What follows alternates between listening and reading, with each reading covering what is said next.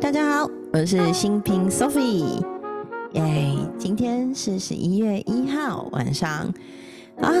今天来录一篇关于我很喜欢读到的一本书《原则》这本书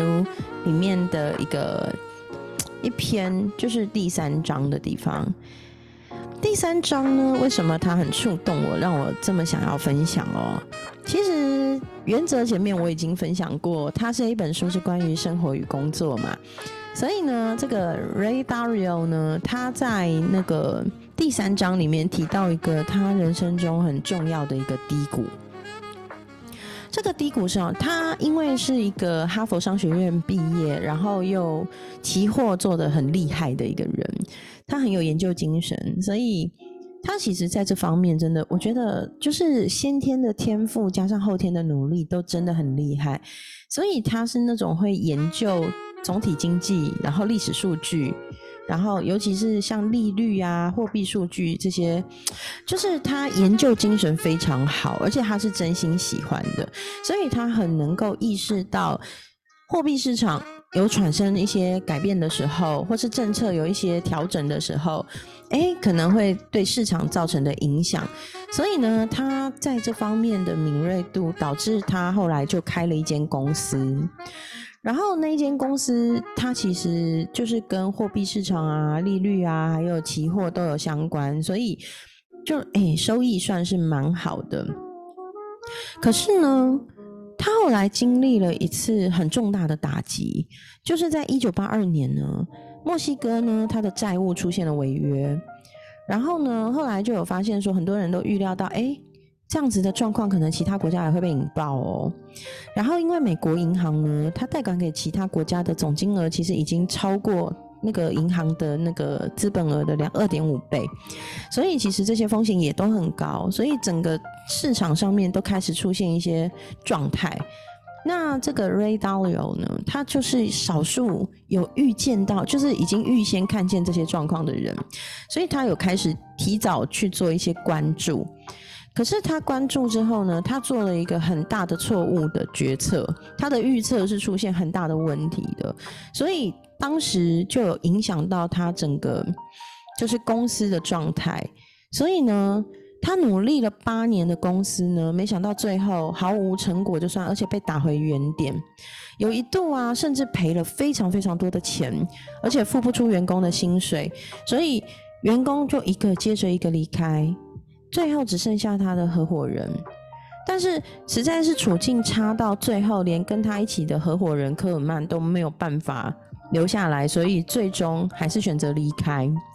所以那一整间公司就剩下他自己一个员工。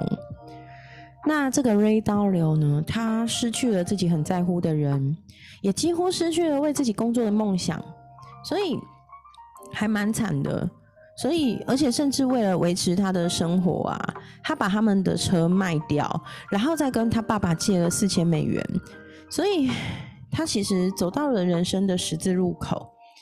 他心里很犹豫，说：“那到底应该再回到华尔街去找一份工作，而不是自己开公司吗？”那个不是他想要的生活。可是他又有老婆，有两个小孩要养，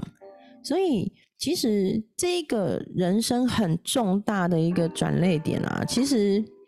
对他的未来，还有对他后续学到的那些教训，其实是有非常非常大的一个。一个影响，就是我觉得人生跌一跤不是没有原因的，但是如果我们能在人生跌了这一跤以后，得到的是学习、成长、改变、觉察、觉醒、改变，那他可以走上更更棒的结果。可是如果他选择就这么放弃了，然后失去自己的的努力的方向，其实就会完全走向完全不一样的两条分叉路。然后我觉得。最让我感动的，并不是他的这些故事，而是他在这些生命经验里面得到的那些影响他自己，然后检讨他自己以后，重新再来过，把这些学习全部变成累积成他的经验跟智慧，创造未来的成功更棒的地方。所以我觉得，哇，这个人他应该是一个。很有自我检讨能力的人，而且他会在每一次的失败、每一次的跌倒里优化自己，让自己走出更做，就是活出更好的自己，把自己的人生版本、人生剧本活得更优化、再优化的一个人哦。那我觉得他里面有提到一段，我觉得还蛮酷的地方，就是他说天才交易员跟投资者，这个叫伯纳德巴鲁克啊，这是边那连。啊，我不太会念他的名字，因为我觉得外国人名字很怕念错。好，反正他有翻译音。对，他说了一句话，他说：“如果你愿意放弃一切，试着以一个医学院学生在研究解剖学一样的去仔细研究整个市场的历史跟背景，以及上市公司每一档股票。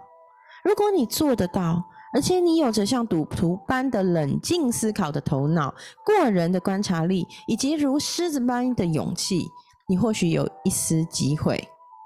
哦，所以呢，其实这个这个瑞啊，他很棒的地方是，他说到，他就讲说，其实第一个他在这些里面有检讨到自己的第一个错误的地方，就是太过自信，而且容易受情绪影响。太过自信，而且容易受情绪影响。因为我觉得这一点我也有诶，就是其实我很容易因为一时的情绪上而判断失准，做出了自己后悔的事。所以其实的确这些年，我真的就是好好的跟我自己的情绪相处，然后在情绪上的时候，我真的尽量去冷静自己，让情绪过去以后再说。所以。其实这几次，我还是今年我还是有几波会遇到情绪上的状态，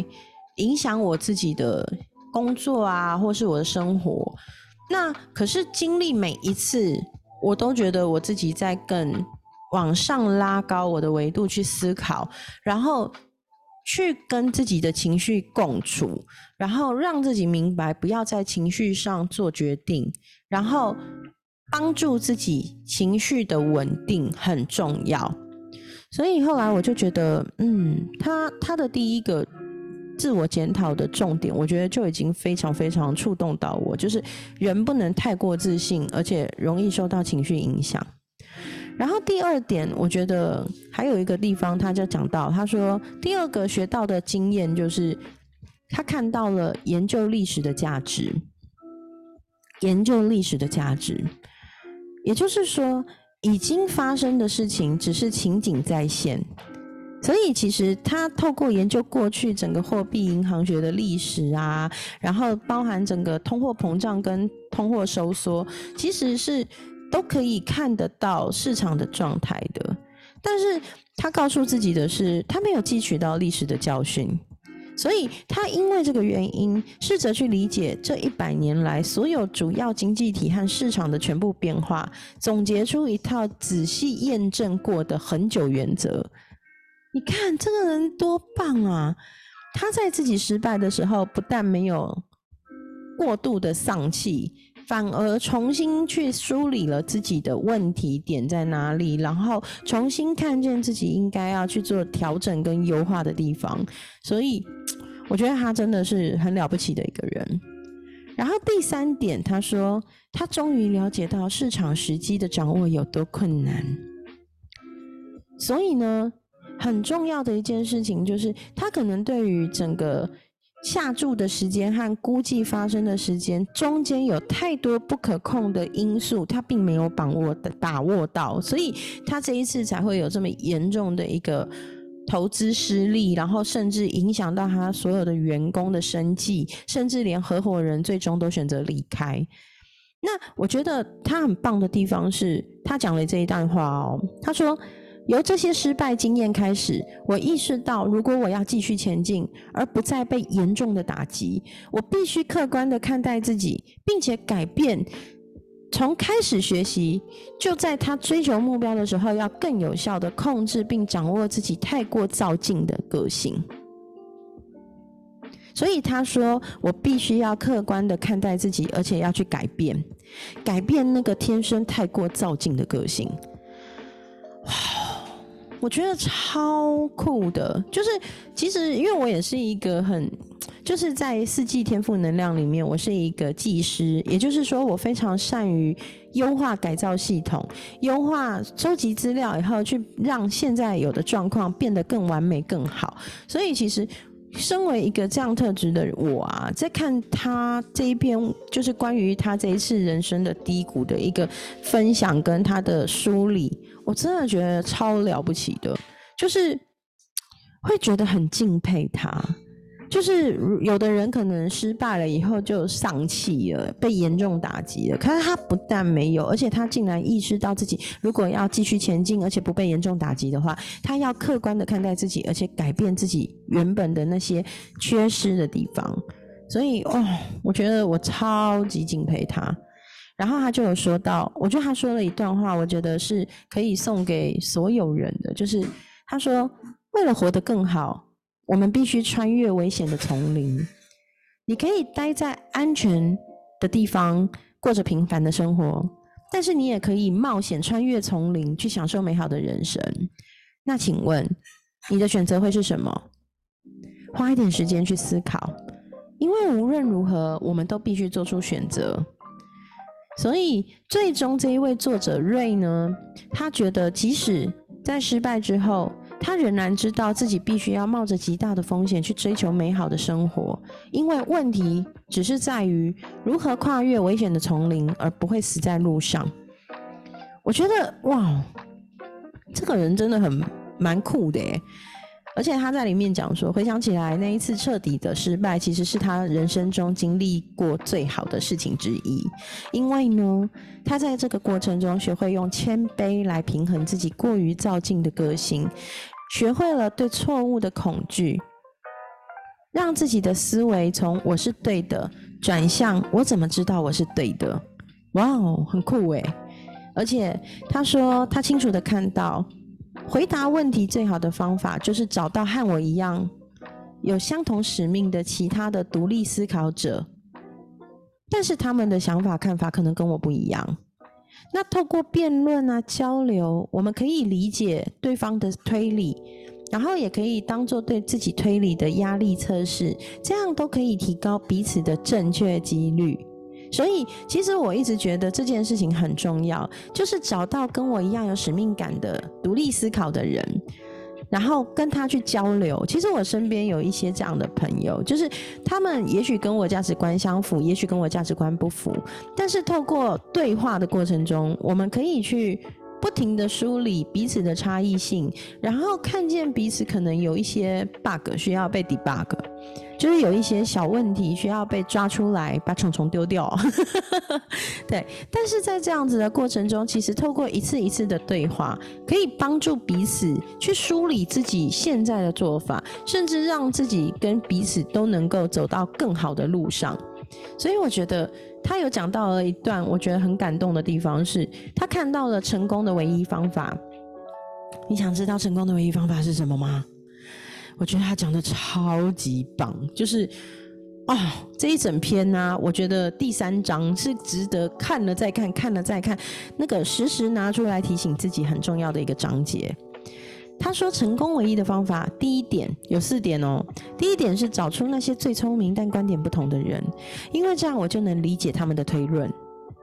所以找出那些聪明但是观点不同的人，我们可以在透过对话、辩论、交流的过程中，理解彼此的推论是什么。第二个是知道什么时候不该发表意见。对这件事情，其实跟专注聆听也有关系。所以我自己现在一直在锻炼这件事情，就是知道什么时候不该发表意见，该安静的时候。不能太本位主义，就要安静闭嘴。那我会努力做到先听对方讲完再说话。那这件事情我也还在锻炼当中，因为我自己觉得这点是，嗯，我有时候很容易打断别人，这是我很糟糕的地方。话太多的人，脑袋动太快的人，有时候都会这样。好，第二点就是不知道什么时候不该发表意见嘛。第三点是归结出。历久不变的普遍原则，然后一直不停重复试验，测试到把它变成系统化，归结出历久不变的普遍原则，对其不断的测试，然后把它系统化。嗯，这件事情应该颇不容易，但是其实这真的就是一个 SOP 一步一步改造的过程嘛。对，好，第四点是平衡风险，让自己在有限风险下得到最大利润，这个很重要哦。让自己在有限风险下可以得到最大利润，其实做任何事情都一样，就是那个风险必须是我们能够承受的有限风险，而不是无限风险。但是在这些风险承受之下，我们尽可能的得到最大的收益。其实做任何事情不止投资啦，都是这样的。那个平衡风险其实非常重要。好，所以呢，这位 Ray Dalio 啊，我觉得他真的很酷诶。啊。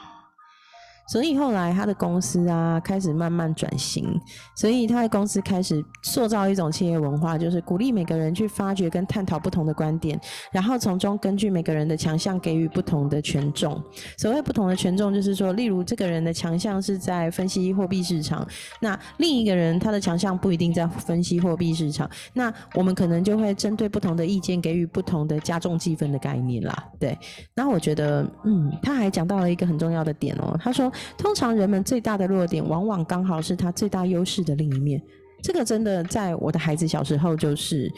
你你会享受孩子的安静，相对的，他就是比较文静的孩子，他可能没有办法主动争取、主动发言。但是其实很多时候，强项弱项真的是一体两面，所以其实。看见每一个人他的强势、弱势、优势、劣势，其实真的很重要。有的人比较冒险，可是有一些人他可能因为太冒险了，反而就对于风险反而没有办法太过判断嘛。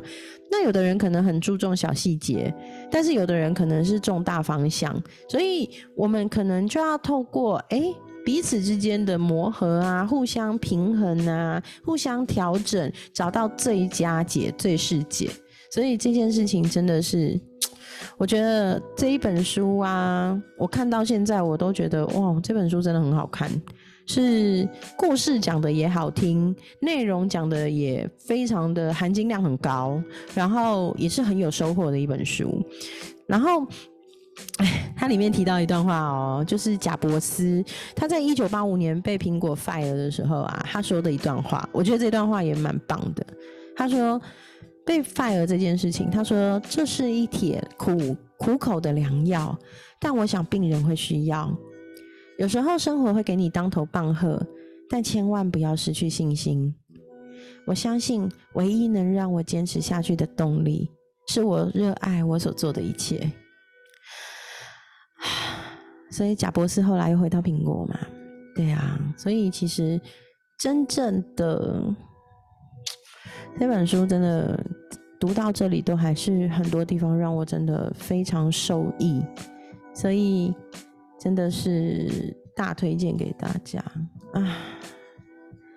然后我觉得他最后在这一篇里面下了一个总结，这个总结我也非常喜欢。他说。你所能做的最重要的事情，就是总结这些失败的经验的教训，以谦逊和彻底开放的心态来增加成功的机会，然后就继续挑战极限，是不是很棒？天哪，这段话有多么的珍贵！我觉得这真的是诶，我们经历的所有的过程，如果这是一个失败的经验，我们现在能做最最重要的事情，就是总结这些失败的经验的教训，用谦逊跟彻底开放的心态来增加未来成功的可能机会，然后就继续挑战极限。我觉得在他身上可以学到太酷的态度，就是这份态度。让他可以东山再起，给自己不一样的选择啊！这本书真的很好看，而且我真的在好几段都看到好多。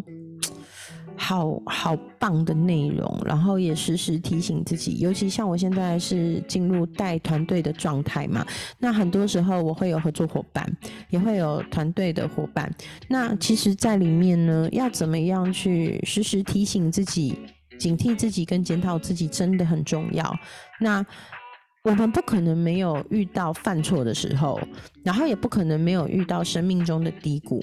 但是学习从这些。挫折跟低谷里面找到找到可以继续走下去。的最佳解、最适解，真的是不容易的事情。那其实我觉得，像瑞道友，他愿意把这样子的生命经验写出来，我觉得真的是对世人极大的贡献。那我相信，只要有读他的书的人都能体会他所说的这些金言、金言玉语啊，真的是金言玉语。然后，我觉得最难能可贵的是，愿意把他所学习到的一切。透过书写，透过很多方式去传递出来，那他的这些经验真的会帮助更多人去走向成功的方向，这真的是非常非常难能可贵的。然后我也非常感谢推荐我看《原则》这本书的好朋友汪教练，他推荐我看这本书，其实当时我想说，哇塞，这本好厚哦。名字听起来也好硬哦，名字就是这本书名就叫做《原则生活和工作》，听起来超硬的一本书。可是我真的没想到看下去以后会带给我这么多的、这么多的新观点，然后这么多的触动，跟这么多的学习跟成长。所以今天就跟大家分享《原则》这本书第三章，就是 Ray Dalio 呢，他经历了他的低谷。在一九七九年到一九八二年这段时间，他的公司面临了所有的员工之前合伙人离开，然后投资失利的状态之下，他所体会到的各种未来可以让自己过得更好，然后学到这些经验教训的一个很珍贵的经验。嗯，好，那今天十一月一号。晚上就跟大家分享我读到这一篇非常非常有感触的心情。